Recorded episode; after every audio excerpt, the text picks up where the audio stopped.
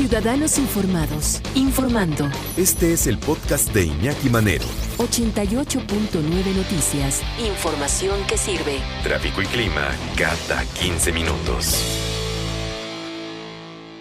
Según ar- artículo 19 del 2000 a la fecha, documentados más de digo, 119 periodistas en México asesinados por cumplir con su, con su deber, con su chamba, y lamentablemente, eh, no me gustaría decirlo de broma, pues ni- no, no, no es ninguna broma esto, más lo que se acumule. ¿no? Así es. Y 43 de esos periodistas son mujeres. Son mujeres, 43. Eh, la mayoría en el estado de Veracruz. Y la mayoría en el estado de en Veracruz. los últimos años, ¿no? que también ha sido Donde se recrudeció, digamos, la represión y la Así censura es. brutal contra los periodistas. contra en los particular. periodistas. Y, y la nula respuesta de gobiernos como el de Javier Duarte de Ochoa. ¿no? Así es, así es. Pedro Ángel Palou. ¿cómo estás? Muchas gracias, Iñaki. Encantado de estar aquí contigo.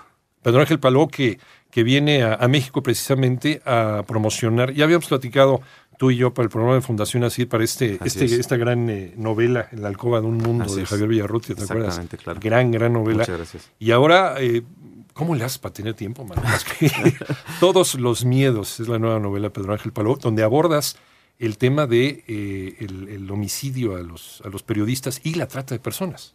Así es, porque la, protagonista, Daniela Real, eh, se dedica justamente a la investigación de fondo, a la investigación seria, de largo alcance de la- sobre los feminicidios, la desaparición forza- forzada de mujeres y la trata de personas, y está siendo amenazada por el poder. Entonces, yo sentí que tenía que escribir una novela sobre el presente, eh, que el presente nos estaba quemando las manos, que nos los necesitamos explicar, aunque sea tan cercano que no tengamos la distancia histórica para verlo.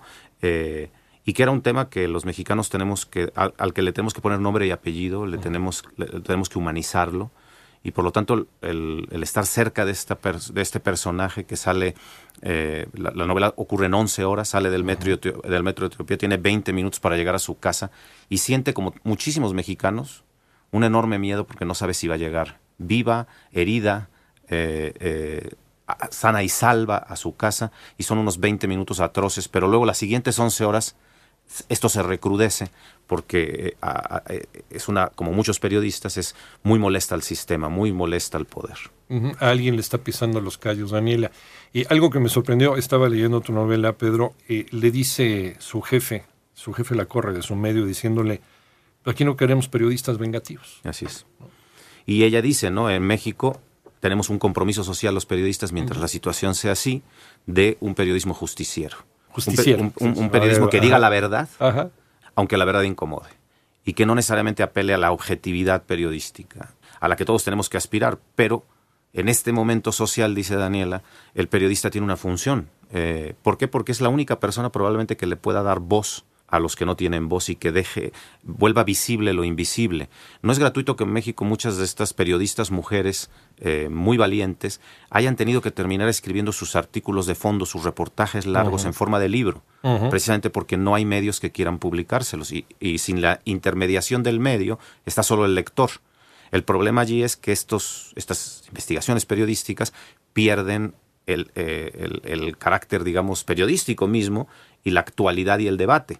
Y se convierten en, eh, al estar en libro, pierden esa dimensión que es fundamental. El periodismo tiene que estar haciéndose diario, es- se hace en la calle, se hace en- con, el, con el reportero de a pie, eh, y los mexicanos tenemos que escuchar esas historias. El caso de Lidia Cacho, por ejemplo. Exacto, Lidia, por ejemplo. Que No- tuvo que empezar a escribirlo y, y a publicarlo en editoriales. Porque, porque nadie le publicaba ya. Nadie le publicaba. Así es. Así es. Y, y- y- y descubrimos ahí justamente una trata de blancas enorme, eh, personajes verdaderamente siniestros y el poder, particularmente Mario Marín, apoyando a un amigo y destruyendo o intentando destruirla. ¿no? Eh, ventajosamente la fortaleció y fortaleció la voz de muchas mujeres. Lidiet Carrión, por ejemplo, que lo hace en el, con los feminicidios del Estado de México, que es el estado con más feminicidios Así es. eh, eh, aquí a la vuelta, digamos, ¿no? Este, y muchas veces eso es lo que nos pasa, que no entendemos que esta violencia nos rodea hasta que nos pasa en carne propia o a alguien muy querido que conocemos y en ese momento reaccionamos, pero quizá ya es demasiado tarde, nos hemos dejado comer incluso territorialmente por la violencia. Y ahora que mencionas el asesinato de mujeres, eh, un país que a regañadientes tuvo que tipificar el delito de feminicidio por la violencia, por el hecho de asesinar a una mujer, por el hecho de ser mujer. Así cosa es. que a mucha gente, eh, eh, Pedro, todavía no le cabe en la cabeza. Y, sin embargo es pan cotidiano para las mujeres. Tú pregúntale a una mujer si se, si se siente en cierta forma distinta, mucho más frágil que un hombre, simplemente por salir a su, de su casa, simplemente incluso en sus trabajos. Y por supuesto México sigue siendo un país donde eh, la discriminación, eh, el, el acoso son pan de cada día. Tenemos metro con, vagones para mujeres. El otro día vi una foto asombrosa de, las primeras semanas y la inauguración del metro, en donde había una edecán que te pasaba tu asiento, ¿no? yo dije, ¿de veras es cierta o es un fotomontaje de ese metro donde una edecán te pasaba tu asiento y se abría y todo el mundo iba muy feliz en el metro de la Ciudad de México, a tener que separar para por lo menos de esa manera intentar que el, eh, haya una cierta protección del cuerpo porque, porque incluso hay una vulnerabilidad física, ¿no? De la, de la agresión verbal y de la agresión física al cuerpo femenino. Porque no necesitas agredir físicamente para, para que una mujer se sienta vulnerada. Y sobre todo cuando eres una periodista, cuando eres mujer. Y cuando empiezas a trabajar en, eh, digamos, el género, el género reina del, periodismo, que es el reportaje. y empiezas a investigar y empiezas a averiguar que esto no, no es eh, producto eh, totalmente de la ficción de Pedro Ángel. no, al contrario. Ha recopilado lo que ha sucedido con los periodistas en México. Lo que hago es concentrarlo en 11 horas en la vida de una periodista, pero lo que he hecho es recopilar lo que le ha pasado con, un subprocurador, incluso con a, ciertas periodistas, mujeres en particular, con eh, procuradores que están allí, subprocuradores especializados en delitos contra periodistas, que terminan siendo parte del mismo fenómeno eh, eh, de, de la desprotección de la periodista.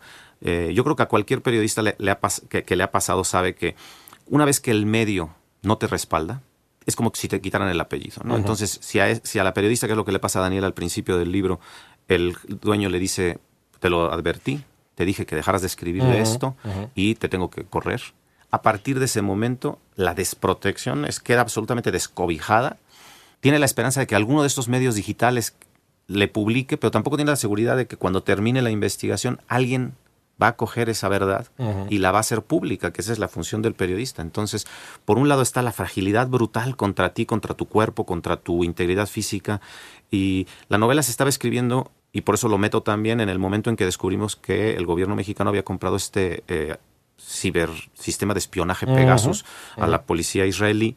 Y entonces lo usó para periodistas y también lo usó para enemigos políticos, ¿no? Que eh, intervenía en sus celulares. Entonces, por otro lado también está el miedo, no, ya no solo elemental casi de sobrevivencia a tu integridad, sino el miedo a tu, a, tu vida privada, a saber que estás siendo sujeto o sujeta a la mirada. No quiero decir que en México no existiera antes, pero ya con esa sofisticación de meterse en, tus contactos, saber a quién viste, con quién estuviste, cuánto tiempo, y poder rastrear incluso eh, interviniendo tu celular tus movimientos físicos. Entonces llega un momento en que no hay manera de que tú, tú sientas que tienes protección alguna. Y el Estado debería, el Estado mexicano debería tener un particular eh, empeño en proteger al periodista. Eh, debería ser así como una prioridad nacional, porque donde hay periodismo protegido y libre, hay democracia. y en esta chamba en donde eh, hay países en donde el periodista y lo que el periodista publica se toma muy en cuenta para las decisiones, incluso hasta políticas, o incluso los mismos políticos observan con mucho cuidado, a ver, este cuate no me vaya a meter en un lío, a ver qué publica o a ver qué dice, entonces yo me cuido de hacer esto, de hacer lo otro. Aquí hemos llegado, o nuestra clase política, Pedro Ángel, ha llegado a un nivel de cinismo brutal. Brutal. Publiquemos lo que publiquemos, digamos lo que digamos del funcionario que sea, les vale. Les vale y siguen su puesto y no hay, no hay ninguna acción, ¿no? Pienso recientemente en el, en el este eh, medio digital de España, el diario, ¿no? Sí que con investigación periodística de fondo logró denunciar a Cristina Cifuentes, al propio Casado, eh, a todos estos, la eh, familia real, a la familia real, estos escándalos. Y obviamente la acción es, la, acción debe ser inmediata porque la función de, esta, de este periodismo de investigación es transparentar. Y, lo, y si algo necesitamos es transparencia, pero es cierto, ¿no? En México estamos a años luz de utilizar eh, incluso hasta tenerle miedo ya a un periodista. Sí, Woodward y Bernstein en los 70, pues eso le costó la chamba a un, presidente, ni más ni menos. Exactamente. Y aquí publicas estafas maestras, casas blancas, este, y no pasa absolutamente Y no pasa absolutamente nada. ¿Qué pasa en México, Pedro? Yo creo que nos hemos acostumbrado, eh, incluso el propio presidente Peña Nieto dijo como a la mitad del sexenio que era cultural la corrupción. Y yo creo que no es la corrupción. La corrupción es un hongo que va creciendo El problema es la impunidad. Es el no imperio de la ley. Es el no tener Estado de Derecho. Cuando Colombia estaba a punto de llegar a fondo, hicieron lo único, que, lo único posible, que es lo único que nos queda a nosotros hacer, que es una renovación del sistema judicial brutal. Una especie de manos limpias, como lo que se hizo en Italia eh, en la época de Aldo Moro, después del asesinato de Aldo Moro. Eh, esto empieza por el Consejo de la Judicatura y termina en el MP y por los jueces menores, los jueces de instrucción. O limpias por completo el sistema judicial y empiezas de cero, o es muy difícil hacerlo. No es la voluntad de una persona, no es la voluntad, por ejemplo, ahora del presidente electo, ni siquiera de Olga Sánchez Cordero, que eh, tiene todas las mejores intenciones. Eh, hay que hacerlo de verdad. Y eso le corresponde no a la autoridad ejecutiva, sino a la legislativa. Tendría que ser una acción legislativa, es decir, en este momento uno de los poderes en México necesita ser revisado a fondo de principio a fin. Eh, yo platicando con el ex procurador Sergio García Ramírez me, me quedé asombrado porque me decía Sergio, eh, yo que fui procurador, si veo que una patrulla se me orilla, tengo miedo, tengo pánico. Yo, que fui ex procurador, sé perfectamente que no puedo tenerle confianza. ¿Quién mejor que él? Exacto, un gran jurista. Además, por otro lado, que él me decía, con este cambio del nuevo sistema, lo que se está privilegiando son los dos puntos más débiles del sistema judicial. Estás haciendo policía, al policía lo estás haciendo MP, le estás dando rango para que él pueda casi eh, eh, atrapar y sentenciar, y estás privilegiando la cárcel donde está el otro lado absolutamente endeble del sistema judicial.